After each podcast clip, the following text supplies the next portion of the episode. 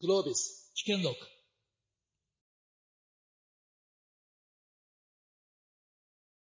ではですね、え今日このセッションなんですが、僕も毎年そうなんですけども、あの、ライブっていうふうに言ってるんですね。なので、あの、皆さんと一緒にこう作り上げていくというですね、こういうあの、ムードが非常に大事なんです。で、まあ、これはあの、講義、もしくは授業みたいなもんなんですが、あの、僕実は今高校でずっと連続して授業もやってましてですね、その時に最初にこういうふうに書きます。えー、この世の中かと僕が言ってる授業があるんです。正解が一つじゃないことをですね、大人と子供が一緒になってね、ブレストしたりディベートしたりするという、えー、そういう授業なんですが、これを書きますと生徒が非常にびっくりします。えー、先生にも言わないで書いちゃうんで、先生はそっとするかっていうような感じなんですが、まず一番、静かにしない。えー、日本の教育機関というのは基本的に例えば小学校では黙れって教えますよね。静かにしなさいっていうのがおそらく小学校の先生が一番喋る言葉じゃないかと思うんですね。それはダメだと。僕が投げかけたテーマね、お題については今日もですね、多分7回、8回やると思うんですけども、もう大いに自分の考えを述べていただく。それが、あの、合っていようと間違っていようと関係ないと。まあ、要するに、あの、最初はちょっとね、うまく言えないかもしれないけども、言ってみるのすごい大事なんで、発言してください。え正解なんてない課題ばかりお出ししますので、静かにしない、それから電源切らないはさっきから言ってますよね。えー、高校生もですね、えー、いちいち電源切らないで、ずっとそのスマホを生かしたまま、僕がこうやって解説してる最中でさえもググっていいし、チャット GPT に聞いてもいいよと。え世の中と繋がったままですね、繋がった脳の状態のまま、また周りの4、5人と脳を繋げたままですね、そして授業を受けるというですね、そういうスタイルがこれからのスタイルじゃないかと思うんですね。で、従って正解が一つじゃないわけですから、カンニングパクリ歓迎ですよね。わかりますか？これも衝撃的らしいんです、書くと。まあ、要するに、カンニングしちゃダメだっていうルールでやってますよね。なぜかといえば、それは1たす2は3という、まあ、正解が分かってることばっかりやってるから、だから、正解が分かってるこのやつをパッと見ちゃって写したら、これはダメですよね。でも、正解がない課題をやる場合は、誰か人がね、なんか言ったことをまず真似てみてね、自分はなんかそうだなと思ったら真似て言ってみて、そっから進化すればいいわけです。進化すればいいので、そういう場合にはカンニングパクリはもうどんどん歓迎なんですよね。この3原則です。で、これをやることによってアクティブラーニングということが起動していきます。アクティブラーニングっていうのはこれから、まあ、文部科学省の、まあ、大臣がどう変わろうとですね、この方針が大学から高校、高校、中学から小学校というふうに降りていきます。いわゆる正解を教えるタイプの一斉授業っていうのが減っていって、えー、正解がないような課題をですね、議論していくようなアクティブラーニング、主体的、協働的で深い学びという言い方があるんですね。えー、そんなようなことですので、今日もそのようなスタイルでやっていきたいと思うんです。どうですか？この3つの方針。なかなかいいじゃないと思う人だけちょっと拍手くれますか？ありがとうございます。はい。あ、すいません。それで、あの、ちょっといろいろ注文して恐縮なんですが、あの、最初の拍手と最後の拍手は長い方がいいんですが、途中の拍手はですね、短い方がですね、この要するにリズムとテンポが保たれるんです。というようなわけで、ちょっと一回練習してみたいと思うんです。短い拍手。はい、どうぞあ、そんな感じで、そんな感じで結構だと思います。はい。えー、というわけで、今日一応、おまあ、学校が嘘くさいっていうこの2週間前にあの発売したんですけども、これ、あの、衝撃的なデビューな感じでですね、僕の20年間の教育改革実践家としてのもうほとんど全てを、えー、詰め込みました。なので、お子さんのいる方はもう絶対これは読んどいた方がいいです。つまり学校に対するときに、これを読んで学校に対してください。あるいは教育委員会に文句を言ってください。そうすると、裏が全部わかりますから。なぜあの人たちがやらないのか、やれないのか。どうして校長の9割がヘボなのか。えー、というようなことについても詳しく、どういう人が校長になっているかも詳しく書いてありますので、ぜひですね、これはあの読んだ方がいいです。で、えこれを基調にして、やっぱり世の中全体にその学校の嘘くささ、あるいは正解至上主義ですよね。正解当てればいいじゃないみたいなのが、やっぱり蔓延してると思うんですね。僕はあの正解至上主義が日本の宗教にまでなってるんじゃないかと思うんですけども、これをやっぱり打ち破らなきゃダメですよね。えなので、ここにいらっしゃる一人一人がご自身のですね、分野で、え、まあ、グロービスで学んだ技術、と知識でですね、これ打ち破っていただきたいと。自分のマーケットですね。え自分の持ち場で打ち破ってもらいたいという願いを込めて今日、あの、やりたいというふうに思います。で、えー、まずですね、あの、皆さんもこうちょっと声を出していただく必要があるんで、あの、最初の儀式としてですね、YouTube なんかで、まあ、予習してらっしゃる方はわかると思うんですが、僕が最初にいつもやるのはですね、あの、どういう声出しかというと、え僕に似ている歌手がいるわけです。いいですか？僕が似てんじゃなくて僕に似てるんです、あっちが。はい。で、一応言わないでくださいね。で、それは誰ですかと僕が言いますね。そしたらその名前を分かる人は答えてください。おそらく40代以上の方は分かると思うんですが、若い人は分からないかもしれないんで、分からない場合はですね、こうしてほしいんです。あの、正解をね、こうなんか聞きながら、それに被せて当てようっていうのが大体日本人の根性なんですが、そうではなくですね、自分が好きな自分の推しの歌手、これをもう前後左右の人が何と言おうと気にせず言っちゃう。わかりますか？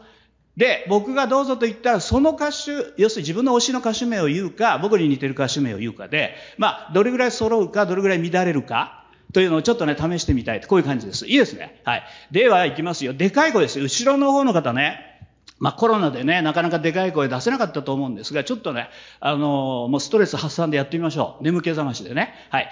では、えー、僕に非常に似ている歌詞がいます。それは誰でしょう？どうぞ ほとんど一致しちゃったんだけど。27歳の時にですね、本人と会ってんです。僕、あの、リクルートで広報課長やってたんですが、宣伝課長と帝国ホテルでお茶飲んでたんです。そして一番前の方と僕とのこれぐらいの距離で、さだまさしさんと湯川玲子という作詞家が、本当に偶然お茶飲んだんです。で、僕はもう彼に似ているってこと分かってましたし、リクルートのさだまさしとしてはもう不動の地位を得てましたので、これをちょっと教えてやろうと思って近づいていきました、後ろから。で、彼が、はって、まあ、さださんちょっとって僕言ったんです。したら、は？とか言って、こう、振り向いたんです。その時すごい顔したんですよ。ムンクの叫びみたいな顔したんですよ。で、僕は怒られたと思いまして、慌てて自分の席に戻ってきましたら、彼の方がすごい顔してそのままです、追っかけてきましてですね、あなた一体誰ですかと。弟よりも似てんだけどっていうようなことで、あの、その場でもうなんか皮脂と抱き合いですね、あの、もう、まあ、これからね、あの、なんか、確率論的に言うと、世界になんか3人同じ顔のやつがいるらしいみたいなね、そういう説があるんですよ。もう一人探そうということでですね、40年ほど探していますが、これほど似てるあの二人は、まあ、まだあのもう一人はね、見つかってないんです。もし皆さんの中でいらっしゃったら、こうね、あの後で寄ってきていただければというふうに思いますけども、えー、どうでしょうかね。えー、そういうようなことで40年ほど、まあ、家族同然の付き合いをしているので、教育会のさだまさしということでですね、あの、覚えていただければと思います。では、教育会のさだまさしが、えー、今日ですね、1、2、3、4、5とこう行くんですけども、まず、さっきも言いました、1、2、3番が僕のですね、あの、こういうライブ公演の定番で、グロービスの、まあ、えー、アスカ会議ではですね、もうご存知かもしれません。え、たった一度の人生を変える勉強をしようという15年にこの場でやったですね。アスカ会議でやったものが今もう360万回再生されて、から10年後君に仕事あるのかも170万回再生されてるんですね。えー、というようなことで、えー、この、おまあ、あの、そんなことでですね、えー、こうやっていくわけなんですけども、まず1番、2番、3番は、この、まあ、中にもあって、非常に人気のね、そういうコンテンツをバッと凝縮してしまいます。最初の30分。で、その後、ちょっと、えあまりこの数年やらなかった。こと。それから学校の問題について抑えて終わろうというふうに思うんです。では、1番目ですね。脳をつなげて拡張する技術というふうに書いてあるんですが、これ、えー、もう、あの、予習が聞いてる方はですね、あ、藤原は情報編集力のことを言うなと。こういうふうにね、分かっちゃってる人が多いかもしれません。え、ちょっと最初に聞いていい？あの、僕の本一冊でも読んだことある人ってどれぐらいいるの？はい。あ、すごい、1万人ぐらいいるんですね。はい。わかりました。はい。えー、YouTube で割とちょっとね、見てみましたって人、はい。あ、はい、わかりました。そうすると、もう今更情報編集力？で、あんまり詳しく話さなくてもいいかなっていう感じありますよね。どうですか？困るそれでは。で、ちょっと一応ね、あの、言っときますわ。脳をつなげて拡張する技術がこれから大事ですよ、と。で、えー、情報を扱う力のいはですね、情報の処理と編集があるわけです。処理と編集ですね。この左と右っていうような感じなんです。後ろの方の方、これちょっとね、見えにくいと思うんですが、あんまり心配しないで、ね、えー、処理と編集ですね。で、情報の処理力って何かっていうと、正解がある問題ですね。1たす2は3とか、コロンブスがアメリカ大陸発見したのは何年って言って、いいお国が見えたって覚えてて、1492と答えられるみたいなんですね。そういう正解がある問題早く正確に処理できるか。これが情報処理力ですよね。だから多分もうわかると思うんだけど、これニアリーイコール基礎学力に近いですよね。ね。偏差値で出てくるのもこっちですよね、割とね。ところが日本は1997年に成長社会を終えて、高度成長を終えてピークアウトして、1998年から、まあ、成熟社会に入っています。成熟社会ってどういう社会かっていうと、全てのものが多様化して、複雑化して変化が激しくなって、正解がどんどん減っていくわけですよね。皆さんも多分実感あると思うんですよ。今皆さんの周りでその仕事の課題でですね、正解が明確なものなんてもうどんどんどんどんなくなっていってんじゃないかと思うし、まあそういうものは結局 AI ロボットがやってきますよね。というわけで人間がやる仕事というのは正解がない問題に対してえどういうアプローチすればいいかですね。仮説をいっぱい出していって、自分の経験、知識、技術をね、全部組み合わせて仮説を出していって、自分のだけだったらすごいね、自分の経験とか知識、技術に、まあ、制限されちゃいますから。そうすると、例えば周りの人やネットで繋がった他の人のですね、もっとこう詳しい人、もっとわかりそうな人と脳をつなげてですね、そしてその人の仮説も手繰り寄せて、その人の技術や知恵ですね、これも手繰り寄せるような形で、より良い仮説を導いていくと、こういう話になりますよね。えー、納得できる仮説。自分が納得しかつ関わる他者をも納得させられるような、そういう仮説を導かなきゃならないですから、えー、そういう仮説のことを納得会と僕はもう20年ぐらい呼んでいるわけです。正解を出すんじゃないです。納得会を導く力のことを情報編集力というと。で、この処理力、編集力の対比なんですけども、まあ、えーもうわかりますね。で、こちらは、とにかく、もう正解のないもんで、頭柔らかくしてね、頭柔らかくして、クリエイティブにね、この問題解決を行う力で、もう、ちょっとだけ解説すると、もうこれ以上解説しません。あと、もう、皆さんにやってもらいたいんですが、情報編集力って、結局はね、異なる要素ですね。異なる要素、物、こと、人ですね。これを掛け算でね、掛け算でつなげる力だというふうに理解しといたらいいんじゃないかと思うんです。えこっちはもしかしたら足し算引き算かもしれませんよね。で、記憶力に物言わせて、覚えてて、で、練習して、で、バッと出せるようにしたらいい。でもこちらは、異質なものね、できるだけ異質なものをこう掛け算してね、つなげて、そして付加価値をぐわっと出していく。クリエイティブでイマジナティブな力だというようなことで、まあ、解説はこの辺までで終えようと思うんです。大体、処理、編集って今日初めて聞いたけど、えなんとなく納得できるという人だけちょっと拍手くれる？大丈夫ですね。はい。では、いいですね、その短い拍手。はい。ということで、この練習問題をやってみたいと思うんです。これね、えー、いつもはね、あの、白い商品をね、いっぱい出してくださいと。で、そこ、その白い商品からね、黒にしたらね、すごくかっこよくなったり、あの、クリエイティブになったりね、高級感出たりする、えー、そういう、ものを選んでくださいみたいな感じで処理と編集のワークやるんですが、今日はですね、ちょっと違うワークやります。えー、まあ、皆さんにも多分馴染みのものとしてですね、家の中にいろんなロボットがいますよね。洗濯くんがいますね。おそ、の、冷蔵くんがいますよね。それから車だって今もう移動くんっていうのはロボットになろうとしてますよね。で、僕が一番注目してるのはですね、実はお掃除くんなんですよ。これ本当にあの相当進化して、相当そのビジネスパートナーというかですね、家でのパートナーになりそうだなっていうようなことで注目してるんです。もう10年ぐらい前から注目してるんですが、これね、皆さんにですね、あと7、8年経った時、つまり2030年代ぐらいに、ルンバでもルーロでも何でもいいんですけども、どういうモデルが出てくるかですね。これをちょっとね、予測してもらいたいわけです。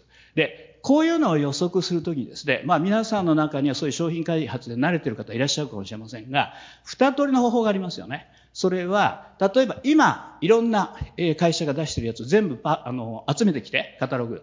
で、それ比較表を作って、で、バーっとこう並べて、あ、この機能がまだね、ちょっと薄いからここ狙おうかみたいなですね。そういうやり方、あるいはもうマシンも全部買ってきて分解してみたいなね。そういうことをまあ実際はやってるんじゃないかと思います。で、そういう分析的なやり方、情報処理的なやり方ですよね。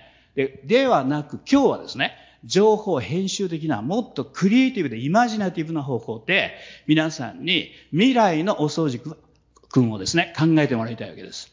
いいですか、えー、もっとクリエイティブでイマジナティブっていうことは、相当やっぱり馬鹿げたものを考えてほしいわけですよ。わかります？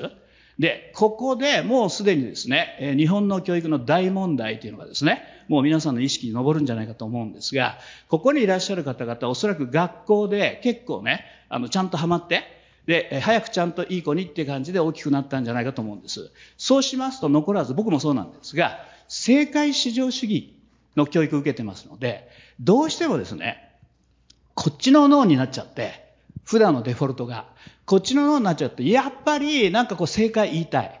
えー、よその常識前例モードで、あるいは、えー、パターン認識モードでですね、なんかその、それを言った時に、あ、みんなが正解だなと思ってくれるやつを言いたいっていうのがあるわけです。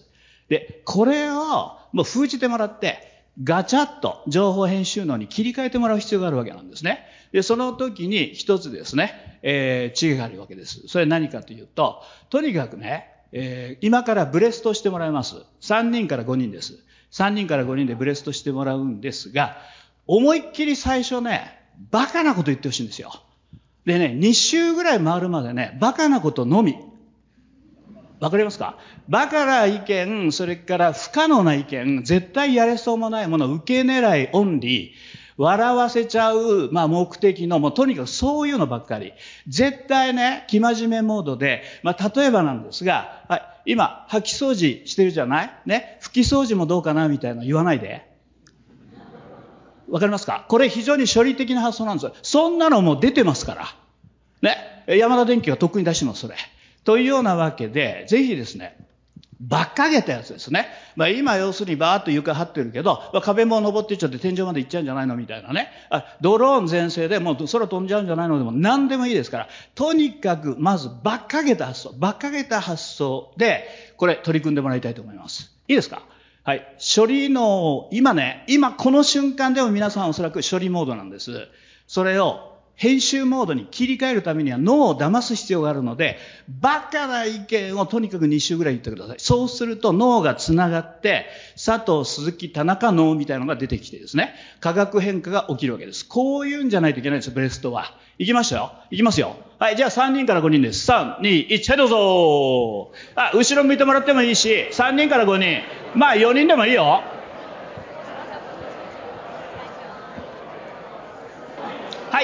ちょっと止めてください。ちょっと止めてください。まだもうちょっとやってもらうんですが、まだもうちょっとやってもらうんですが、最初のコツとして、とにかくバカな意見で2週ぐらい回してと言いましたよね。ね、これが一つのコツです。ブレストをやるときにはこういうふうにやらなきゃダメなんです。最初に例えば上司とかリーダーが、なんかね、正解っぽいこと言っちゃうじゃない。ねしたらどうなります？若い人たちは、あ、もうそれでいいかなと思っちゃいますよ。だってそのなんかそれに反発したところで何の利益もないんだから。まあいいや、それで、みたいな。そうではなくて、やっぱ若い人たちの知恵を結集したいんだったら、やっぱりリーダーとかね、上司、あるいは社長が、最初にバカなこと言った方がいいんですよ。こんな、なんちゃってとか言って全然受けないようなことを。ね。それで、そうすると、例えば新人とか若い人たちどう思うかっていうと、あ、そんなんでいいのね、みたいな。そうするとなんかこうね、リミッター外して、リミッター外してなんか言いますよね。というわけで、そのように始めてもらいたいです。で、もう一個だけあります。もう一個。もう一個のコツはですね、掃除機から今この段階でも離れられない人がいると思うんです。掃除機のバージョンで考えてる人ね。だから要するに拭き掃除とかね、それから水回りもとかですね、えー、階段も張っててくれるとかですね。そんなのとっくに他のメーカー考えてますよ。違います？というわけで、情報処理能が強い人はですね、離れられないの。掃除機ってとこから。僕、掛け算って言ったと思うんですね。これが非常に大事なんです。要するに、全く異質のものを、この掃除機に掛け算してほしいわけですよ。そういうようなつもりで、全然違うものを掛け算するつもりで、ちょっとやってみて、あと1分半ぐらいです。3、2、1、はい、どうぞ。はい、じゃあそこまでにしてください。そこまでにしてください。ものすごく盛り上がってていい感じですよね。今ですね、えー、皆さんが出した発想のうちおそらく半分ぐらいはもう10年以内に絶対実現してんじゃないかと思います。えー、例えばなんですが、癒し系ですよね。えー、話し相手になるみたいなのはもう絶対これ実現しますよね。えー、例えばその老人の一人暮らしだった場合、まあ、お掃除もしてくれるついでに声かけてでもうどんどんどん AI で頭良くなっていろんな声かけて掛け合うそうすると安否確認それでできますよね、えー、というようなことで、まあ、今日そのおじいちゃんがね一回声かけてくれましたみたいなのが、あの、都会の息子夫婦に送られるみたいな。それはあるでしょうし、あるいは歌い、一緒に歌ってくれたりもするかもしれないし、点数まで出してくれる可能性ありますよね。カラオケ一緒に歌って。そういうコミュニケーション系にはもう絶対行くと思います。で、これには理由がありましてですね、知ってる人いますか？昨年、このルンバを、まあ、発売しているアイロボット社をですね、ある会社が買いました。どこが買いました？ちょっと言ってみて。そうですね。アマゾンが2300億円で買ってますよね。とすると、当然アレクサ積むでしょうとか、ね、えスマートスピーカーと合体するのかなみたいな感じですよね。声拾っていろんなことをやるようにもなるでしょう。というようなことで、あの、非常にこれは、あの、ものすごく進化するだろうから、ちょっと家の中にあるロボットとしてはかなり出色に面白いものになる可能性ありますよね。はい。え、というようなことで、えちょっとここでですね、皆さんにまた教育問題を少しかんあの感じてもらいたいので、ちょっとこういう実験をやってみたいと思うんです。今ね、これだけブレストしましたよね。ですから、ここにいる200人、300人の皆さんの一人一人にね、ある考えがあると思うんですよ。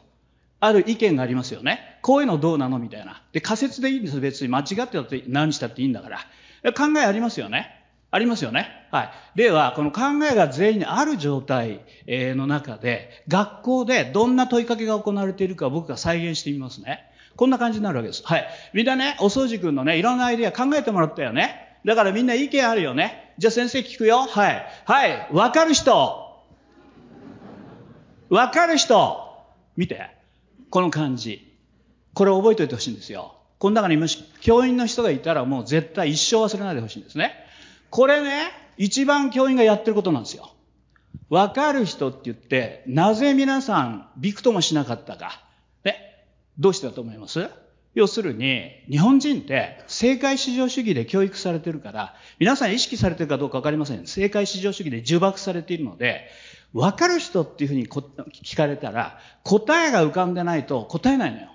わかる？正解が浮かんでないと。ところが、この課題ってさ、このお題って正解なんてないわけでしょ？で、その正解がない中で自分の意見を、もう別に手を挙げなくたって言っていいわけですよ。僕はあの、ロンドン大学のビジネススクールで教えてた経験もあるんですが、もし英語で同じ問いかけしたら、それね、手なんて上がりませんよ。ブワーですよ。もうみんな自分の意見聞いてくれみたいな。もう全然もうどうしようもないのもありますよ。食べられるロボットみたいなのって絶対出てきますよ。あ、出しました？あ、いいじゃないですか。はい。というようなことで、え、日本のね、教育現場ではこういうふうにですね、わかる人ってもう聞いちゃいけない。じゃあどうしたらいいかです。いいですか？ちょっとやってみましょうじゃないですか。で、えー、皆さんにですね、自分の考えね、あの人が言ったアイディアですごくいいなと思った、自分も納得できてるんだったらそれでもいいです。それでもいいです。で、前後左右の人が何と言おうと気にせずですね、最初はさだまさしで揃っちゃったんですが、これは揃えずにですね、自分の意見を僕に向かって、ね、大きめのつぶやきで言ってください。後ろの方の人は叫んでください。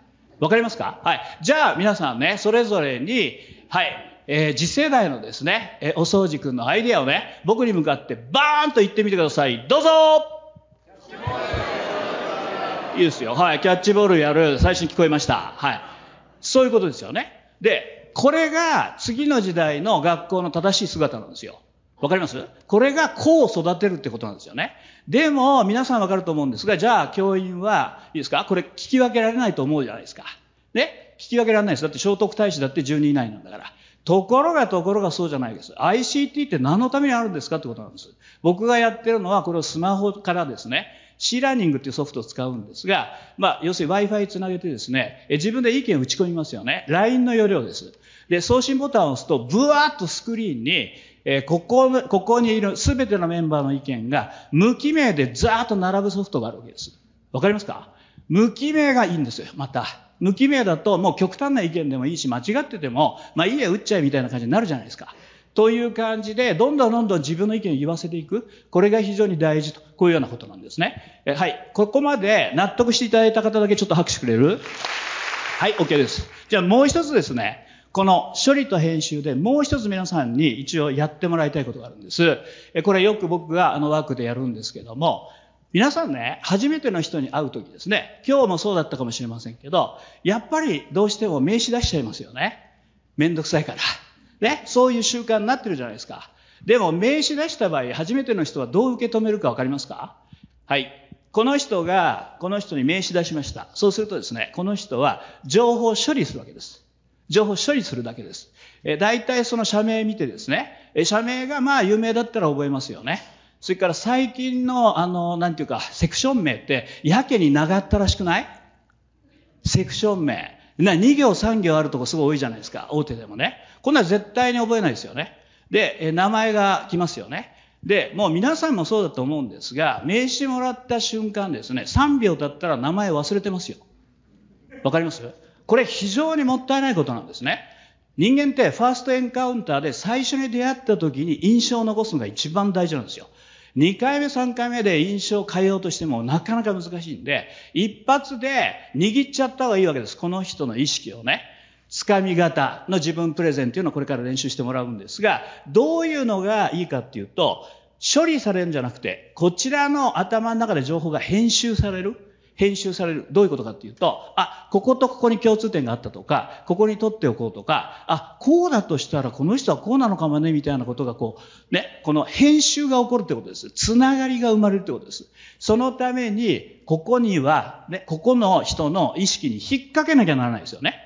この人の意識っていうのがどういう意識で、例えばどんな言語体系で、どんな言葉遣いしてて、どんな世界観なのか人生観なのかが最初わかるとすごくそのプレゼンは成功する確率高いですけども、初対面の場合はなかなかね、もう外見からしかわかんないんで、でもこれで言ってみようかな、あれで言ってみようかなっていうね、えそんな感じでこう練習すると、この自分プレゼンですね、つかみ型の自分プレゼンは絶対上手くなります。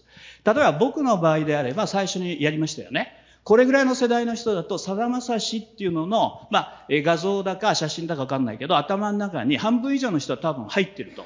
それを僕はいじいじったわけです。皆さんの脳の中に入っている情報をいじったんですね。なので、皆さんはそこで笑っちゃいましたよね。そうすると次の話聞きやすいでしょ？僕の話も。僕もつかみが取れてると話がしやすいということになります。これ1対1の場合でも一緒なので、最初のファーストエンカウンターで、やっぱり人間って動物の脳が残ってるから、ね、こいつが敵なのか味方なのかって見分けてるようなとこあるんですよ。ね、なので、その、まあ、アイスブレーキングって言いますけども、できたら、できたら、え、その、自分怪しいもんじゃないですよと、敵じゃないんですよっていうことを教えた方がいいんで、自分のどこかを卑下して、ちょっと笑ってもらうのが一番いいです、本当は。え、というようなわけでですね、え、ちょっと今から練習してもらおうと思います。いいですか？いいですか、えー、キャッチフレーズ型自分プレゼン、もしくはつかみ型の自分プレゼンという言い方をするんですけども、隣の人とですね、これは二人で組んでください。二人で組んで、まあ三人になっちゃうとこあってもいいんですけども、二人で組んでいただいて、まあ最初のね、やっぱね、15秒でつかめなきゃダメよ。長々と解説してね、2分とか入ったらね、疲れちゃうから、15分でさっとつかめるかどうかですね。えー、ぜひやってみてくださいね。で、えー、片側から15秒、15秒ですから、もう30秒とかね、あればもう済んじゃうわけですよね。1回目の練習ね。えー、皆さんが、なんかね、あの、僕がこれ、これでね、即どうぞってやると、なんかほとんどなんか動けないんじゃないかっていうような感じの、恐恐怖な顔してるので、ヒント、ちょっとあげますわ。一つは僕のように、顔が誰か有名な人に似てる人ね、これ大体ね、100人に1人いるんですよ。100人1人います。え、その人のことを言えば相手が笑ってもらえるって、あの、便利ですよね。これ僕はね、財産だと思ってるんですよ。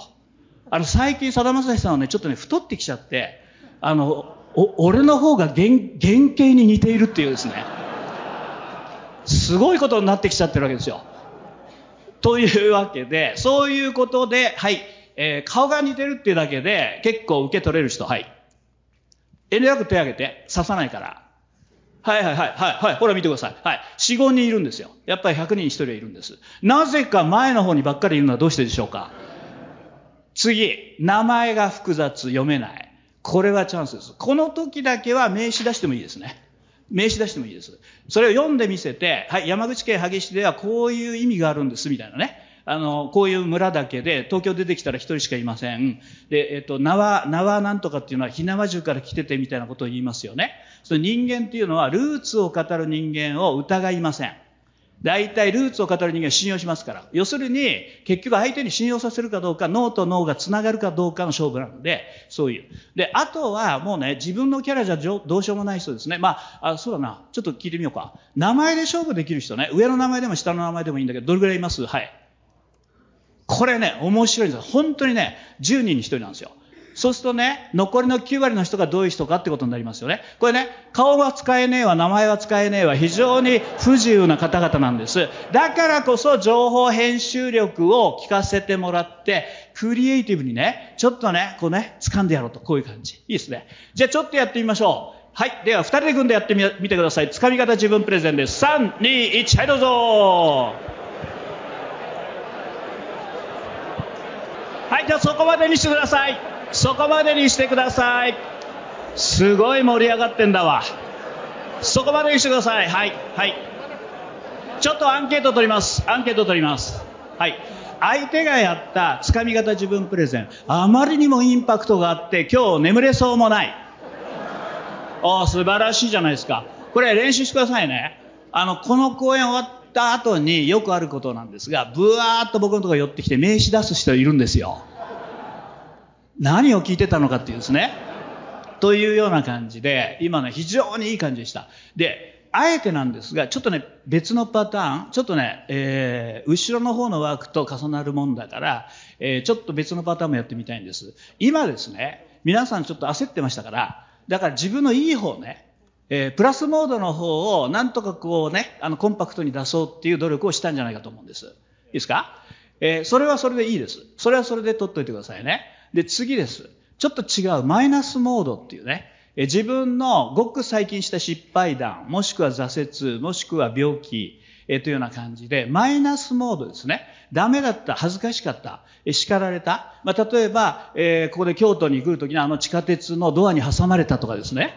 あのドアに挟まれた藤原ですとか言ったら、それは印象残りますよ。で、決してなんか悪いやつじゃなさそうだなって感じない？で、ちょっと。えということで、そういうマイナスモードでちょっと自分をプレゼンしてみるっていうのもやってみたいと思うんです。さっき多分プラスモードでやったと思うんですけど、いいですか？では行ってみましょう。3、2、1、同じ相手でどうぞ。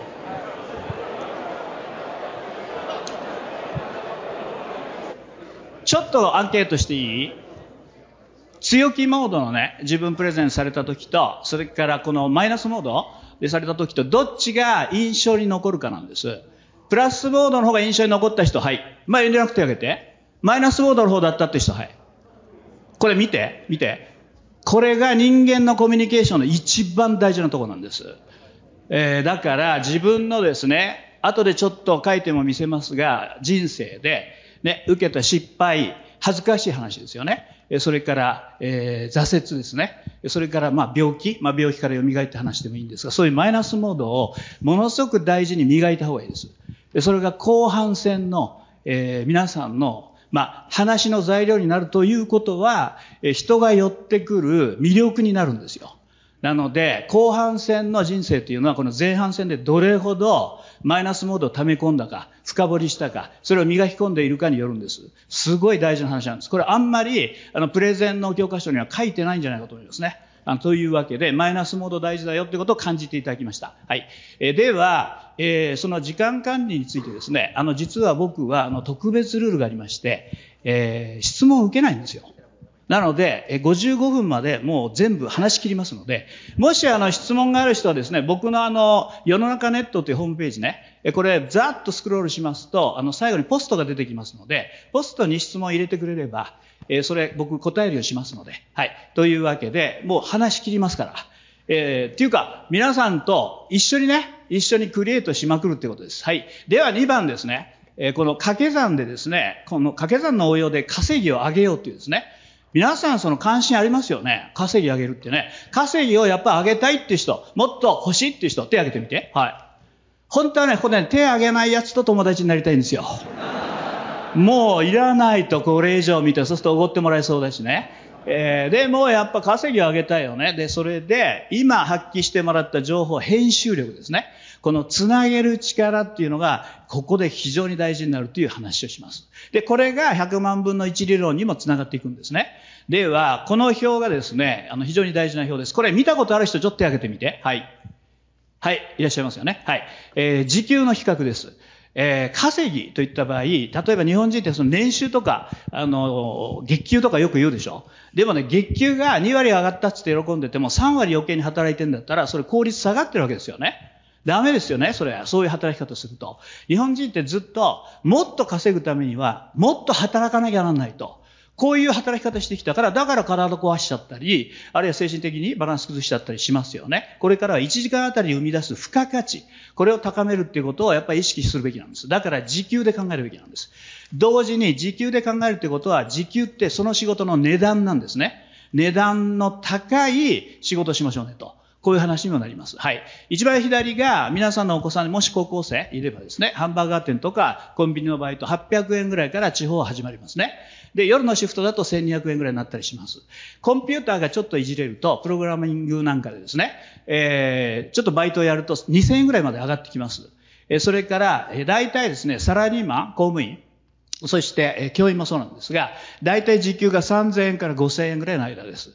ここで皆さん自身がですね、言わなくていいんで、自分のポジション、どこにポジションするかですね。今、時給が低いものから高いものへずっと行ってるわけですけど、どこにポジションするかぜひ計算してもらいたいと思います。昨年度の年収分かる人ね、年収、言わなくていいんで、年収分かる人ちょっとやけてみて。はい。ほとんどですよね。昨年度の年間総労働時間、年間総仕事時間分かる人。はい。非常に減るんですね。これじゃダメです。これ絶対2000時間なのか2500なのか3000時間なのかぐらい、小畜梅ですけども、それぐらいで、まあ、割り算してもらいたいんです。1日10時間300日働いてたら3000時間ですからね。えー、というような感じで、えー、1日8時間、週5日で40時間で50週ですから2000時間。えー、これぐらいで2000とか2500とか多分ここにいらっしゃる方は2500以上働いてんじゃないかなと思うけど、ちょっとあの、暗算してみてくださいね。後でちょっと聞きますよ。いいですか？はい。で、右側です。右側は僕はエキスパートで呼んでるんですが、だって1万円の時給って大体、えー、パイロットとかそうですね。それから、弁護士が、お客さんのついてる弁護士は3万円ぐらい。からマッキンゼーのシニアコンサルタントで、まあ、英語で外資系のトップに戦略がきちっと、まあ、データをきちっと分析して戦略が授けられる人はシニアコンサルタント8万円ぐらい取ります。1時間。えつまり、日本で仕事をする限りですね、この800円から8万円まで100倍の差があるわけですよ。100倍の差ですね。これ、運とか勘とかで片付けちゃまずいよね。で、皆さんが稼ぎを上げたいっていうのはどういうことかっていうと、この図の左から右へ行くってことですよね。今ここにいたとしてもこっち行くってことですね。で、できたら、この3000から5000円領域をはみ出てですね、ここにいる全ての人に僕は将来的に絶対この右側のエキスパート領域、そこからプロですね、に行ってほしいです。なぜなら、最初に言っておきますが、AI ロボットってどこの仕事を奪うと思いますか？勘違いしてる人、一番左から奪うと思ってる人いるんですが、それは違います。真ん中の車線のところを奪っていきます。わかりますか？真ん中の車線のところがボロボロと崩れて左と右に分かれていくんです。左側は人間にやらせた方が安いんですよ。人間にやらせた方が安い仕事は人間にやらせ続けます。いいですか？というわけで、皆さんの仕事の中でホワイトカラーの綺麗な事務業務をやってらっしゃる方こそ恐怖すべきなんですね。いいですか？はい。えー、ここまで言ったところで皆さん計算できました？自分の時給。いいですか？あの、言う、あの、言う必要ないんで、えー、この3000円から5000円ぐらい、この間に、あ、自分は確か入ってるなっていう人、ちょっと手を挙げてください。はい。ほとんどですよね。あ、今手を挙げてらっしゃらない方、多分計算が遅い方じゃないかと思います。はい。というようなことで、まあこれね、もっとね、右側にいるんだったら立派ですわ。えー、というようなことで、ここで皆さんに考えていただきたいのはですね、えー、非常に大事なことです。いいですか？これ、左から右に行くっていうのはどういうことなのか、つまり何が上がると左から右へ行けるのかって話です。わかります？ここに書いてあるようにですね、あるものが上がると稼ぎが上がるようにできてるんです。情報編集力ではないです。情報編集力の応用ですね。情報編集力っていうのは基礎的な力で、これを応用してあるものを上げると稼ぎが上がるっていうふうになってるわけです。これすごく大事な話です。いいですか？で、今、大抵の皆さんの頭の中に技術とか熟練とかね、これが思い浮かんでるかもしれませんが、それは否定しておきます。技術熟練っていうのはですね、縦軸なんですね。例えば、プログラミングでも、まあ、中途半端なプログラマーで修行中だったら200円ぐらいしか時給取れないかもしれないし、2000円がね、平均だとしても2万円取るやつだっていますよね。ゲームのプログラミングなんかできたらもっと取るかもしれませんよね。なので、技術熟練は縦に立ってます。弁護士だってそうだし、大工さんだってそうなんですね。ということで、左から右への横軸は何が支配していますか？これ本当に大事なことなんで、これを1分半ぐらい、先ほどのチームの3人から5人ですね。先ほどのチーム組んでいただいて、これ議論してみてください。えー、もし、もう先ほどのチームで2回ぐらいブレストしたと思うんです。ね。あ、ちょっとね、このチーム低調だなと。ダメだとこれは。って言ったら、スクッと立って別のチーム入ってください。これができたらフランス人になれますよ。というようなわけで行ってみましょう。3、2、1、はいどうぞ。はい、じゃあそこまでにしてください。これは本当に大事なコンセプトです。これなんとなく丸3つじゃないですか。これちょっと怪しいですよね。そういう緩和働かしてほしいんです。はい。漢字3つの場合、これは希少性になります。はい。はい。レアさ？レアさっていうふうに言ってもいいです。あ、なんとなく当たったなっていう人がちょっと手を挙げてみて。はい。はい、拍手ですね。はい。はい、ありがとう。必勝性ですね。よく見てください。一番左は誰でもできる仕事ですよね。マニュアルワーク。マックジョブっていうですね、えー、そういうあのスラングもあるぐらいなんですが、これ佐藤一郎君がやったとしても他の人もできちゃうんで変えられちゃいますよね。そ自分に価格決定権ないですよね。わかります？自分に価格決定権がない場合叩かれます。皆さんもサラリーマンの人も多いと思うんですが、自分の価格決定権を45ぐらいまでには持つべきですね。わかりますか？そうしたら人事と取引ができますから、そこから条件交渉で自分は偉くなりたくないんだけど、年収上げてほしいとか、年収そのままでいいけど、週3日休ませてほしいとかですね。そういうそのイニシアティブが取れますよね。えというようなわけで、自分で価格決定権を持とうぜっていう、えその意味で、左からどんどんかけがえのなさが上がってきまして、一番右側かけがえのなさが極地になりますね。佐藤一郎くんじゃなきゃ嫌だと。佐藤一郎くんだから8万円払うんだと。こういう世界です。わかりますよね？で、さっき言いました。これ、時給って言ってますけど、仕事の値段ですよね。仕事の値段ね。だから、えー、皆さんの戦略としてはこういう風になりますね。需要が増えていく分野で供給が少ない仕事に自分をシフトするべきです。今何をやっていようと、これからのね、キャリア戦略としてですよ。需要が増える分野で供給が少ない仕事にシフトしないと、需要が例えば IT 系で増えてたとしても、ディマンディングって言いますよね。でも、供給も増える仕事だったら、それは叩かれちゃいますよ。値段の決定権自分で持てません。違いますか？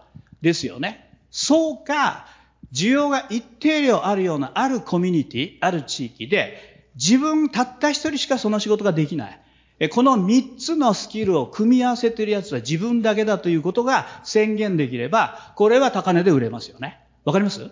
ね？例えば、ある会社で一人だけなんだと。この三つのキャリアを掛け算しているやつは、三つのスキルを掛け算しているやつは、そういうやり方もあるわけです。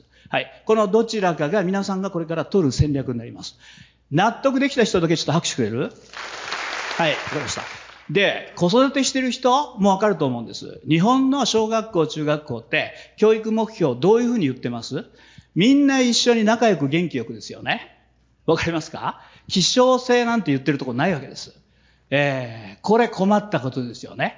僕は小学校まではね、まだね、協調主義でみんな一緒に仲良く元気よくでいいかなと思うんですけども、中学、高校になったら皆さんの息子さん、娘さんも明確にですね、親も本人もね、希少性磨こうというようなことで意識すべきだと思います。希少性ですね。で、小中学生に希少性って言ってもちょっと覚えにくいでしょ？で、この時に、ある言葉を言うと、小学生、中学生がすぐ納得する。高校生もちろんなんですが、大学生ぐらいまで通用するかな。そういう言葉があります。何だと思います？そうです。レアカードですね。自分自身をレアカード化しろと。もしかしたらこの中にもその方が分かりやすいって人いるかもしれないけど、レアカード化、自分自身をレアカード化しろって言ってあげると、子供が分かります。これが相手の脳の中にある言葉で、言葉遣いでプレゼンしなさいよと、そうすると通りやすいですよと僕がずっと強調していることが、まあ、実現するとこういうことになるわけですね。わかりますよね？はい。レアカード化です。はい。これ非常に大事なことです。そして、そのレアカード化するときにですね、まあ皆さんはそうは言っても、まあ今グロービスで学んでますよね。で、えー、その、今、あの、そのミッドキャリアいて、えっ、と、何をやってるかわかりませんけども、もう一つ、二つのね、あのキャリアは掛け算している可能性がありますね。えー、まあ、最初普通ね、例えば入社すると、その配属を選べないじゃないですか。ね、特定の技術のね、例えばデータアナリストみたいなのはちょっと別かもしれませんけども、そうじゃなければ選べないから、ほぼ偶然に配属されて、それが経理だったら経理の仕事とかね、営業だったら営業の仕事を選びますよね。で、そこで大体ね、1万時間ぐらいかけますと、えー、人間っていうのは必ずその仕事をマスターします。1万時間です。1日3時間やったら365日で1000時間だから、長くたって10年ですね。1日にその倍、やれるんだったら5年だし、1日にね、10時間、例えば、もう取り組めて、集中して取り組めて、それが300日だったら3000時間ですから、3年でマスターレベルに達するってこともあるかもしれません。1万時間、これちょっと覚えておいてください。で、それで、簡単に言っちゃいますと、1万時間かけてあるキャリアを、次1万時間かけてもう一つのキャリアを、最後に1万時間かけてもう一つのキャリアですね。スキル、スキル、スキルの3点セットを掛け算したときに、すごく希少性が高いと、これは価値を持ちます。わかりますよね？えそれを言ったのがこういうまあ三角形の図でこの言ってるわけなんですが、えちょっとその、このスライドで解説してみようかなと思います。これですね。はい。えー、1歩目、2歩目、3歩目ですね。1歩目、まあ20代、は、あの、一つの左足の軸を固めるのかなと。まあ、経理なら経理、営業なら営業ですね。そして、えー、30代で右足の軸が固まればいいかなと。これ取っていただいてもいいですが、僕の本には大体載ってますから。はい。左足の軸足をまず固めます。そしてピボットしていきますね。で、いくつか多分その移動もする。そして移動する中で右足の軸足も固まると思うんです。例えば、経理と財務だったりするかもしれません。広報と宣伝かもしれないし、営業と海外の業務かもしれないし、で、それで2つのね、掛け合わせぐらいは多分ここにいる人だともうやっちゃってるんじゃないかな。そうすると、1万時間かけると大体ですね、えー、そうだな、渋谷のスクランブル交差点に100人並んでたとしたら、ね、そのね、営業を1万時間やったやつなんていませんよ。わかります？つまり、1万時間その仕事に集中した人って気づいてないと思うんだけど、100人に1人の希少性はもう絶対ゲットできてんの。ね？ゲットできてんの。だから、これで100分の1じゃないですか。で、さらに別のね、財務なら財務で、えー、1万時間かけて、そこでも100人に1人になれば、掛け算すると100分の1かけ100分の1だから1万人に1人ですよね。で、これはもう一回やれば100万分の1になりますよね。3回100分の1をかければ100万分の1になる。100万分の1の確率はなぜがいいか、なぜいいかっていうと、オリンピックのメダリスト級と一緒だからです。オリンピックのメダリストにはならなくてもですね、だって皆さん会社入ってサラリーマンやったりですね、グロービスで学んだりしてるってことはアスリート系、まあ趣味でやってる人いるかもしれないけど、今から例えばフィギュアスケートやって羽生くんに勝とうって人いる？まあそれどっか狂ってますよね。僕はそういう人がいたら応援しますよ、本当に。面白いなと思って。狂ってるっていうのが面白いなと思って。だけど、普通はしませんよね。だけど皆さんはオリンピックのメダリストを目指すんじゃなくて、メダリスト級は目指せるということ。100万分の1の希少性のある、そういう存在になりましょうねと。それはサラリーマンになったとしても、今から過去のキャリアも掛け算する中で、次に何掛け算するかでですね、これ決まるわけです。付加価値が。で、僕の場合には営業とプレゼンでね、左足の軸足固めました。20代の時ね。で、30代、27歳から37歳でマネジメントやったんで、リクルート流のマネジメントっていうのが右足の軸足だったかなと思いますね。で、その後ね、いろいろこう踏み替えて、ここかな、あそこかなとね、10年ぐらい僕ね、試行錯誤してるんです。僕だって10年試行錯誤してるんです。皆さんもね、それぐらい試行錯誤してもおかしくないの。で、その後に僕の場合には、東京都では義務教育初の民間校長というチャンスがあったんで、ドーンと47歳の時に、まあ、えジャンプした感じですよね。で、ノンプロフィットでリクルートで学んだことが試せんのかどうかちょっとやってみようと。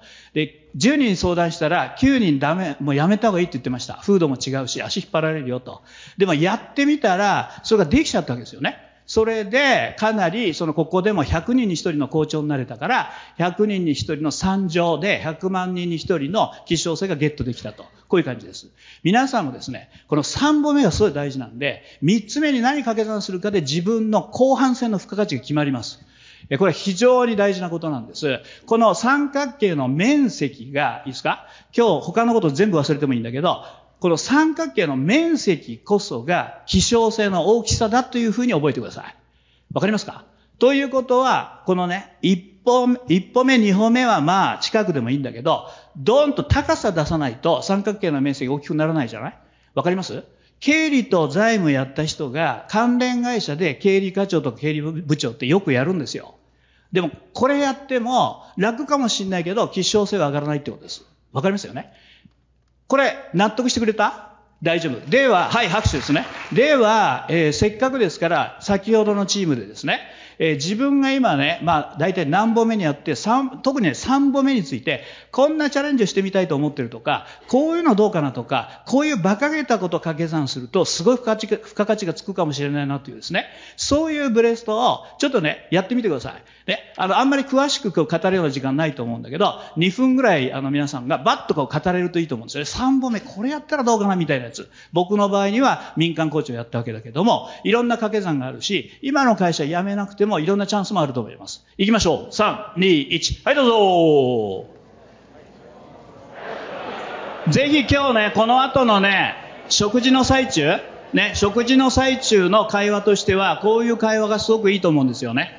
3本目、どこ出たらね、自分に付加価値がつくかっていうね、自分の希少性が圧倒的に上がるかっていうね、ぜひこの会話を、まあ、食事の時間も続けてもらったらと思います。あと10分で、あの、閉じたいと思うんですが、4番、5番、バッとやっちゃいますね。いいですか？で、時間がない人は途中で出てってもらっちゃってもいいですからね。いいですか？はい。では、人生についてもっと明確にイメージしてみようということで、人生のエネルギーカーブ、その場でなんかね、下敷きみたいなのを置いて書ける人は書いてみてください。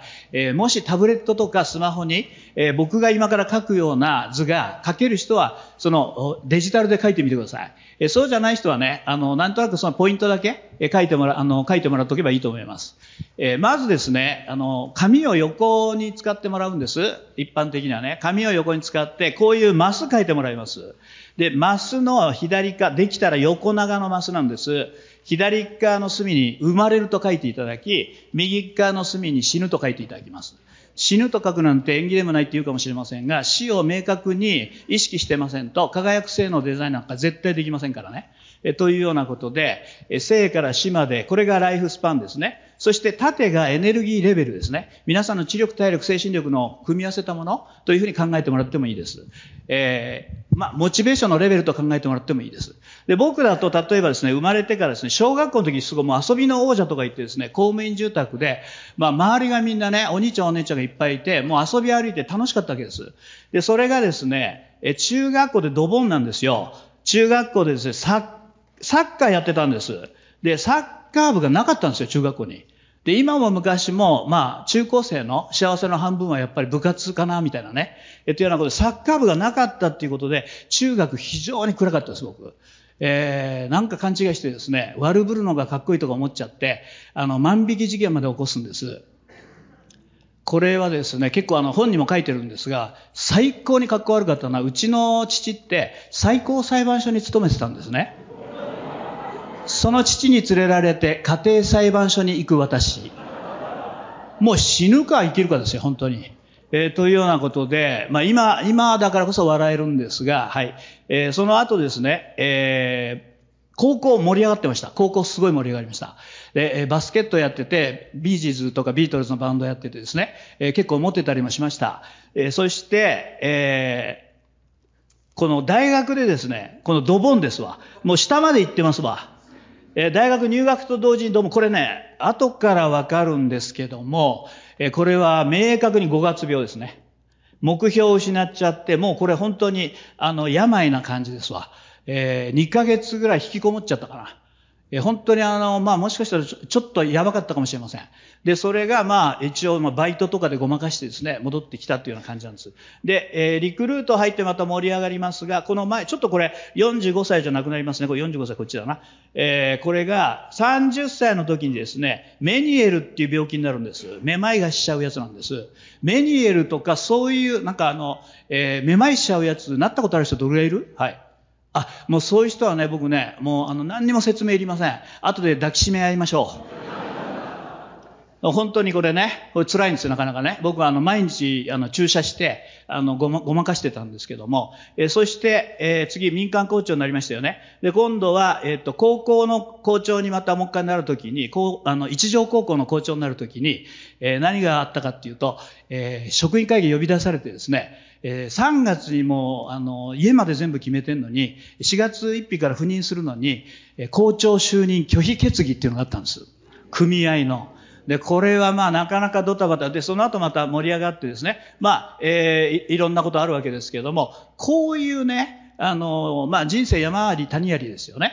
で、山谷を書いていただいて、本当はですね、これ、このワークやっぱり、えー、10分とか20分くらいかけてやった方がいいんだけど、もう皆さんもですね、ちょっとこうメモしていただいて、このね、自分の人生のこのエネルギーカーブで、マイナスのとこですね、このマイナスのところだけちょっとね、メモってもらって、マイナスのとこだけです。つまり、ドボンしたとこですね。こういうところ。メモってもらって、で、それを、ちょっとね、後で、チラッと情報交換してほしいわけです。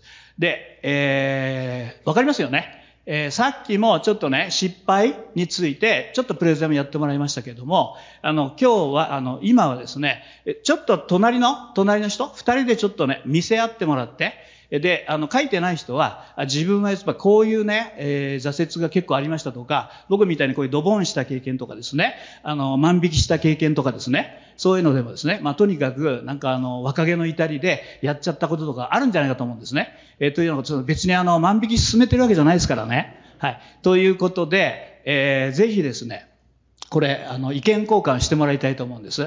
ちょっとね、深い話になりますね、これはね。はい。では、あの、静かに、あの、あんまりこう、わーとかじゃななくなるかもしれませんが、できたら、あの、そういう、こういう図をもしかけたんだったら、この相手のやつをですね、こう、指さしてですね、本当は、あの、傷ついてるかもしれないけど、もう、あの、それが書けるぐらいにですね、受容してるわけなんで、ね、えー、笑っちゃってあげた方が本当はいいです。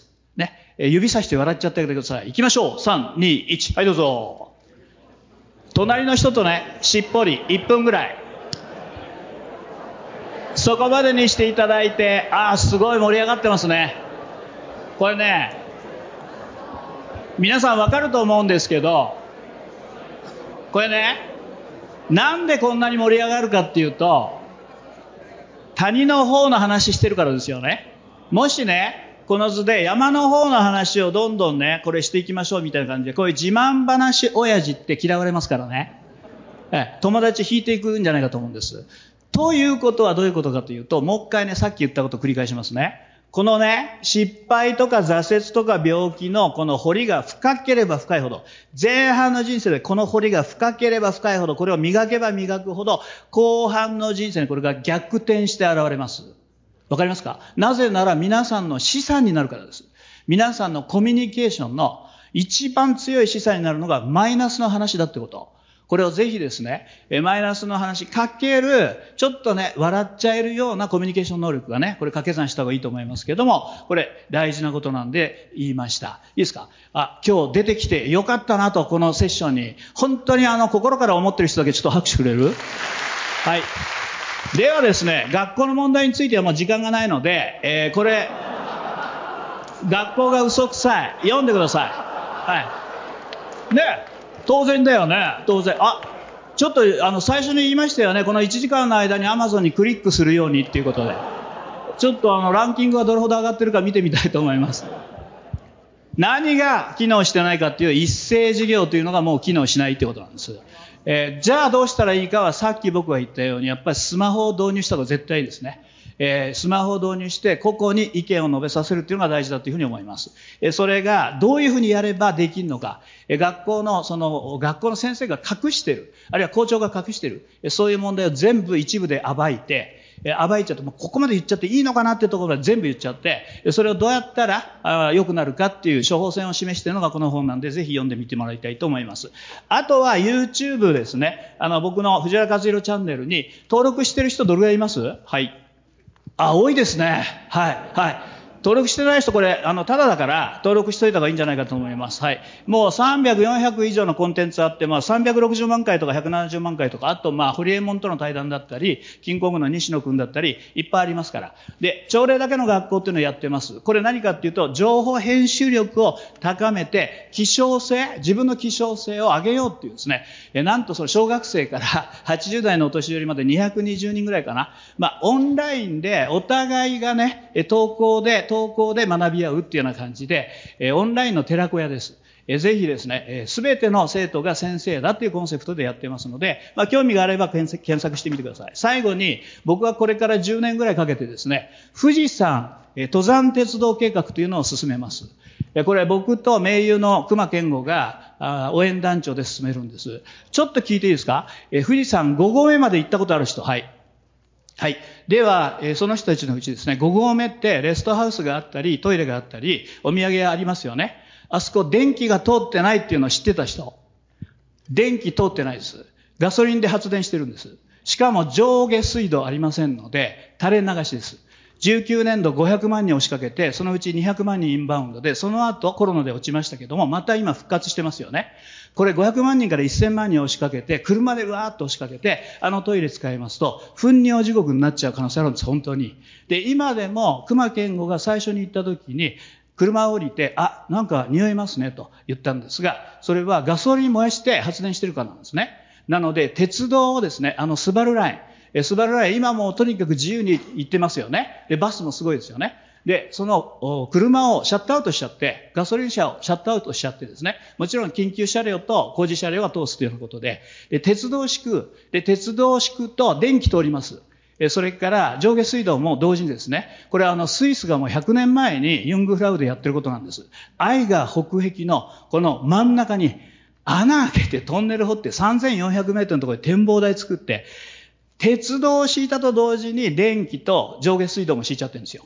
100年前ですよ。だからあの観光立国があるわけです。日本って本当にその富士山に失礼だと思うので、富士山に CO2 削減の、まあ、象徴になってもらうえというようなことをまあ進めていきますので、もちろん反対も一部にあったりするんですが、え僕はですね、これはあと10年ぐらいで、えー、まあ、あの、仲間と応援していこうと思っています。もし関心あれば応援してください。川口港の方に僕は夏行ってますので、もし川口港の方、テニスやるような人はですね、寄ってきてもらえばと思います。はい。これで大体、あの、言いました。えー、他の全てを忘れても、これは買ってくださいね。じゃあありがとうございました。